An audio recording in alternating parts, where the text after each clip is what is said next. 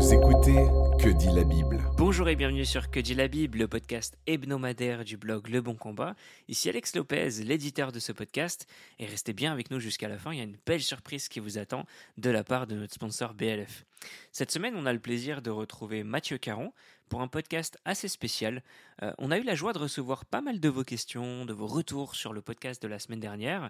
Et on a voulu, on a souhaité prendre le temps d'y répondre afin d'apporter un cadre sain et biblique à la compréhension de ce dernier. Euh, je rappelle pour tous ceux et celles qui ont des questions, vous pouvez nous contacter sur qdlb.leboncombat.fr et on se fera une joie de vous répondre, parce que c'est notamment grâce à vos questions que ce podcast garde toute sa pertinence. On est avec Mathieu cette semaine du coup. Bonjour Mathieu, comment vas-tu? Bonjour euh, Alex, je vais très bien. Et toi? Ça va super bien, ça me fait vraiment plaisir de pouvoir t'accueillir euh, pour le podcast. Comme je le disais, la semaine dernière, on avait un podcast sur la chute des pasteurs. Tu nous as donné des grands principes sur comment on doit euh, réagir. Il y a deux choses sur lesquelles on a reçu des questions. Premièrement, tu mentionnes une distinction entre une offense mineure et une offense majeure. Tu as même parlé de, de crime.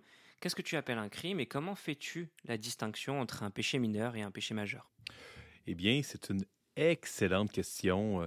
Donc, je rappelle la définition du péché que j'utilise, euh, que j'ai utilisé. Pour moi, euh, toute action qui moralement dévie un temps soit peu de la pureté et de la perfection de Dieu, pour moi, c'est un péché. Donc, ça va loin, hein? ça va très loin.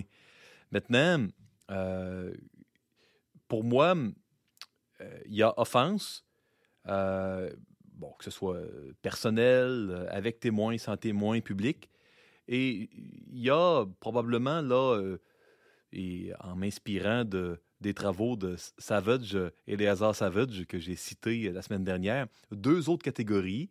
Une catégorie moindre, que j'ai appelée offense mineure, et une catégorie plus sévère, que j'ai appelée les offenses insupportables. Évidemment, il y a une, théologiquement une seule sorte de péché. Je suis dans la gradation ici. Pour moi, une offense mineure, c'est vraiment euh, ces petites tares de caractère ou, euh, euh, par exemple, quelqu'un qui, euh, franchement, hum, ne reflète pas bien l'amour de, de Christ parce qu'il il n'écoute pas. il ne fait que parler. Pour moi, ça, ou quelqu'un qui manque un peu de douceur, c'est pas qu'il est violent dans ses paroles ou en action, mais il manque de douceur. Sa douceur n'est pas connue de tous les hommes. Euh, et, là, on pourrait continuer la liste des terres de caractère qui, euh, parfois, tout n'est pas péché dans un caractère, mais parfois, il y a des éléments moraux qui dévient de la perfection morale de Christ au niveau du caractère. Ça, pour moi, il y a beaucoup de grâce et de miséricorde à, avoir là. Euh, donc, pour moi, je, je, considère ces petites terres de caractère comme des, des offenses mineures et pour moi, il convient de, de pas nécessairement les reprendre euh, selon Matthieu 18 ou euh, Galates 6, mais plutôt de d'aimer et d'exercer la grâce. Super, merci. Alors, comment est-ce que tu distingues euh, les offenses majeures et qu'est-ce qui rentrerait dans la notion de crime? Pour moi, les offenses insupportables, c'est quand il y a un danger. Parce que pour moi, une offense mineure, on, aime et on ne souligne pas nécessairement, tout comme le Seigneur ne souligne pas nos, tous nos péchés d'un coup. Hein. Euh, les offenses majeures, euh, la distinction est qu'on enlève le danger en premier et on exhorte ensuite. Et, et là, c'est très important de bien faire la distinction parce que normalement, on exhorte en premier. Et, euh, et là, il y a des gens qui, dans des offenses où il n'y a pas vraiment de danger, hein, il ne faut pas charrier, il n'y a pas de danger, et ils, ils n'exhortent pas et et des fois, il y en a qui peuvent couvrir des choses où euh, il aurait carrément dû euh, euh, enlever le danger en premier. Ce qui est facile, c'est l'idée du meurtre. Quelqu'un qui arrive avec une arme et se met à tuer des, chrétiens, qu'il soit chrétien ou pas, le meurtrier, on enlève le danger en premier et on exhortera ensuite. tu es sûrement d'accord avec moi, hein? Alors oui, je suis d'accord. D'ailleurs, selon toi, qu'est-ce qui disqualifie un pasteur et est-ce qu'il y a des péchés spécifiques? Si oui, lesquels? Euh, quels sont finalement ces péchés qui disqualifient, et notamment quand il s'agit d'un personnage connu? Est-ce qu'il y a une nuance lorsqu'il y a une notoriété? Eh bien, disqualifier de quoi? Je dirais du service et de l'office du coup pastoral. Donc, tu me parles d'une disqualification du pastorat dans une église locale, c'est ça? Exactement.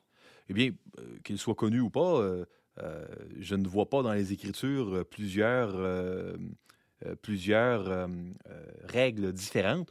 Donc, quand on parle d'une église locale, du pastorat dans une église locale, c'est une question très compliquée. Et heureusement, Dieu donne des anciens aux églises locales pour gérer cette question. Voici pourquoi c'est compliqué. Es-tu d'accord avec moi qu'un pasteur qui a des esclaves à la maison euh, serait en France ou au Québec disqualifié immédiatement de son pastorat? C'est compliqué. Euh, je lisais à mes enfants dernièrement la biographie de John Newton, euh, qui euh, demandait la bénédiction de Dieu pour son voyage esclavagiste où il allait chercher des esclaves en Afrique euh, après sa conversion. C'était une époque où tous les pasteurs, quasiment hein, en Grande-Bretagne, avaient des, avaient des esclaves. Donc, c'était un angle mort culturel. Euh, il y a eu une époque où on, disqual- on aurait disqualifié un pasteur qui aurait été un bal dans les années 1800, début des années 1800. Est-ce qu'on disqualifierait un pasteur qui va un bal aujourd'hui? Probablement pas. Euh, je te pose la question. Euh, si un pasteur en France bat son épouse d'une manière chronique, j'imagine que c'est une disqualification automatique. Oui. Au Québec aussi. Maintenant, dans certains pays d'Afrique où c'est euh, pandémique, où 99,9% des pasteurs et des hommes, tristement, euh, battent leur épouse, est-ce qu'on va disqualifier tous les pasteurs du pays? Euh, vous savez, euh, la réalité est que d'une époque à l'autre et d'un pays à l'autre, d'une culture à l'autre, ce qui est disqualifiant va pas varier d'une manière absolue, mais va être euh, mesuré d'une manière différente, avec des nuances, avec des variables. Euh, bon, euh, je pourrais également ajouter l'élément suivant. Il y a, des éléments qui, comment dire, qui sont reliés à la théologie d'un Timothée 3 et de Tite 2. Euh, moi, par exemple, je fais partie de ceux qui, quand je lis Tite chapitre 2 et un Timothée 3, je vois des euh, prérequis pour nommer des anciens. Je suis conscient qu'un grand nombre de théologiens vont, faire la passerelle euh, et vont dire Ah, nécessairement, ce sont également des éléments qu'un ancien doit garder et s'il en déroge et en dévie, il ne qualifie plus. Pour moi, je ne vois pas ça dans le texte, dans le sens où Paul dit à Tite va nommer des anciens dans l'île de Crète et voici ce qu'ils devront avoir. Donc, pour moi, euh, clairement, euh, si euh, il y a des, euh, des éléments dans la liste de Timothée 3 qui, sont, qui ne sont pas atteints dans une culture, il est que les anciens ne nomment pas un nouvel ancien. Maintenant, si dans une des caractéristiques, à un moment donné de sa vie ou l'autre, il en dévie, pour moi, je ne crois pas que, le, que c'est une interdiction biblique qu'il doit être démis immédiatement. Ah, il y a définitivement lieu de s'inquiéter et d'aider le, frère. hein. Mais pour moi, je vois ces textes pour nommer et non pas pour des qualifications à conserver, bien qu'on doit les souhaiter. hein. Euh, en fait, tous les hommes et les femmes devraient, devraient les, les souhaiter, les avoir en tout temps. Donc, non seulement il y a un certain silence biblique, une certaine ambiguïté, c'est pas clair et direct, mais ça varie d'une époque et d'un pays. Donc, la meilleure réponse que je peux te donner quand tu me demandes qu'est-ce qui est disqualifiant, c'est ça dépend.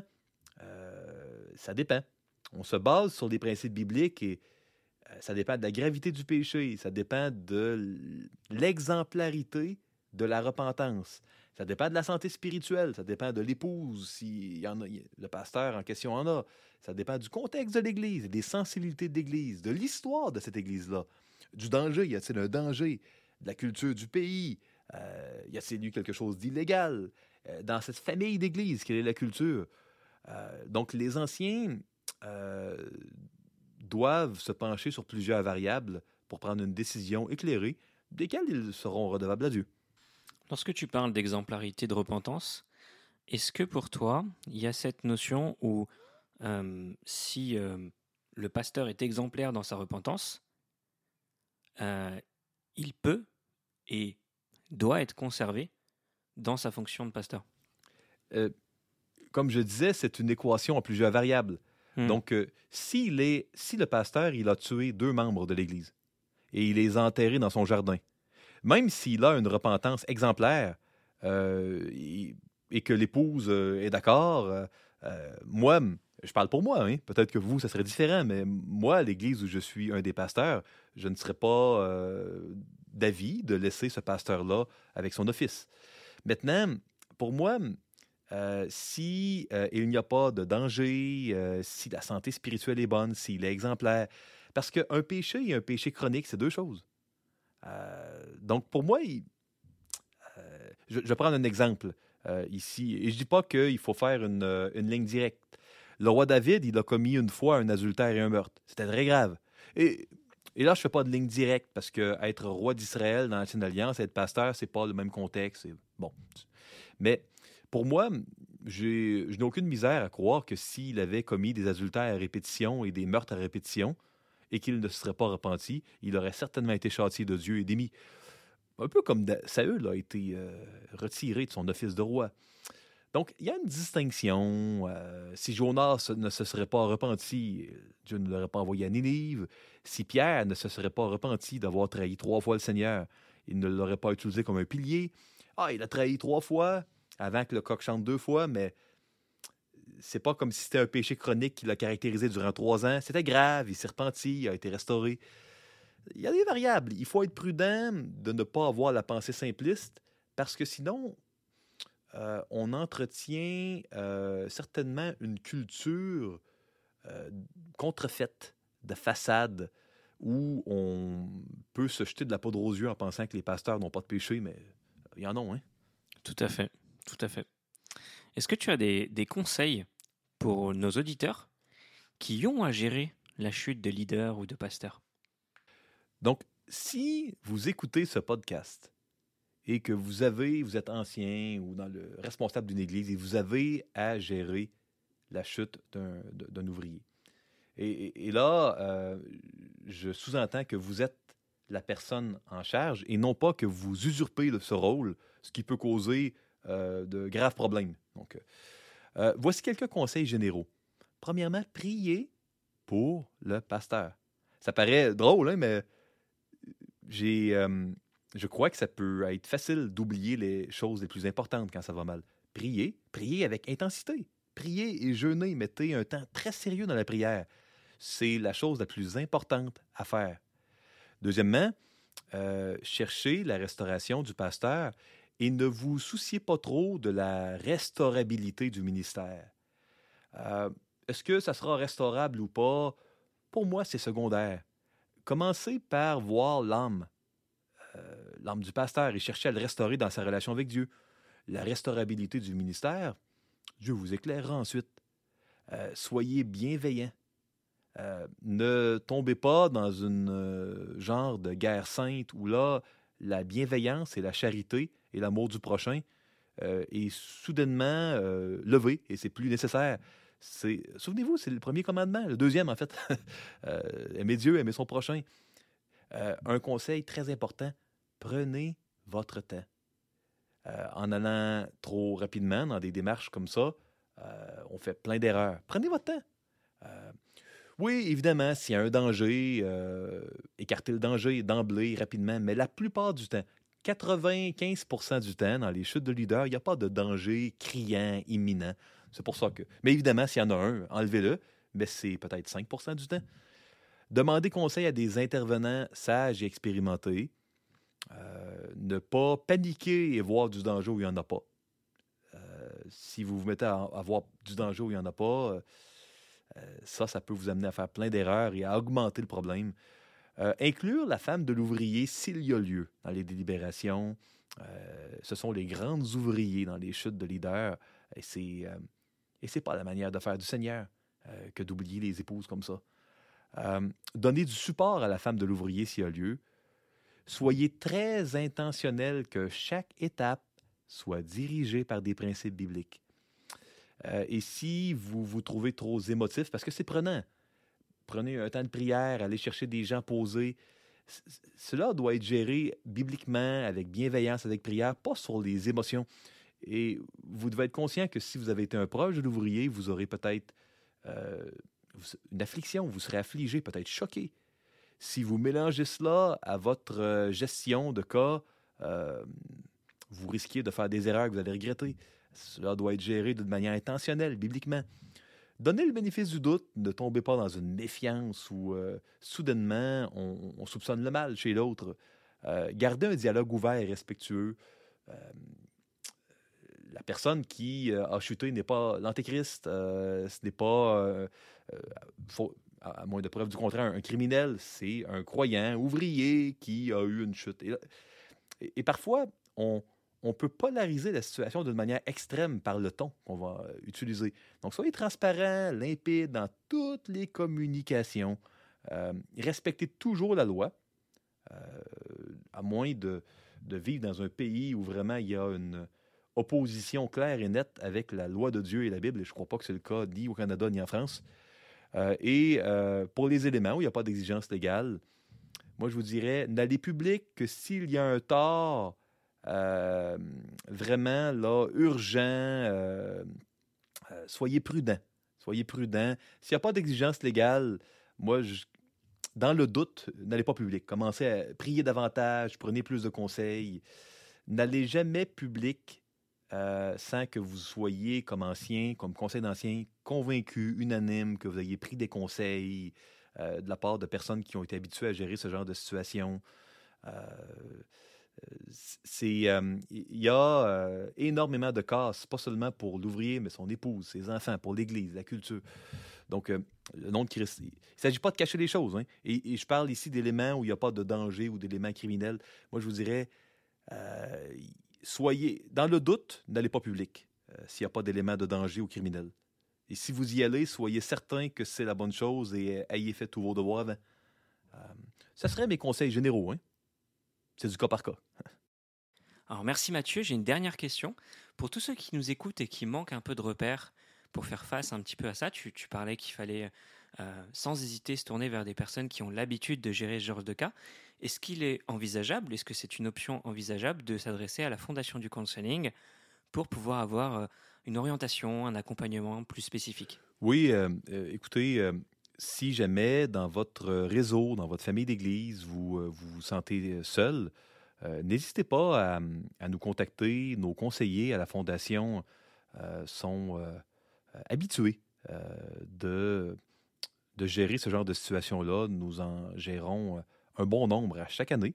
Euh, donc, euh, notre but n'est jamais de donner les réponses toutes faites, mais de prendre, parce qu'il y a plusieurs variables, et c'est différent d'un pays, d'une église et d'une famille d'église à l'autre, mais de, notre but est d'accompagner les anciens qui sont en charge de la situation et d'aider du mieux qu'on peut. Donc, euh, n'hésitez pas à nous contacter si jamais vous pensez qu'on peut être utile. Merci Mathieu. C'est un sujet dans lequel on rentre de manière assez viscérale pour en faire souvent une forme de croisade, car on voit ces choses d'une manière très complexe, alors que la Bible y répond de manière très simple. Souvent on exige instinctivement beaucoup des pasteurs, alors que ce sont des hommes exactement comme nous. Euh, merci encore d'avoir pris le temps et accepté de répondre aux questions de nos auditeurs. Il n'y a pas de quoi, ce fut une joie de prendre du temps avec toi, euh, comme d'habitude. C'était Que dit la Bible en partenariat avec BLF Club.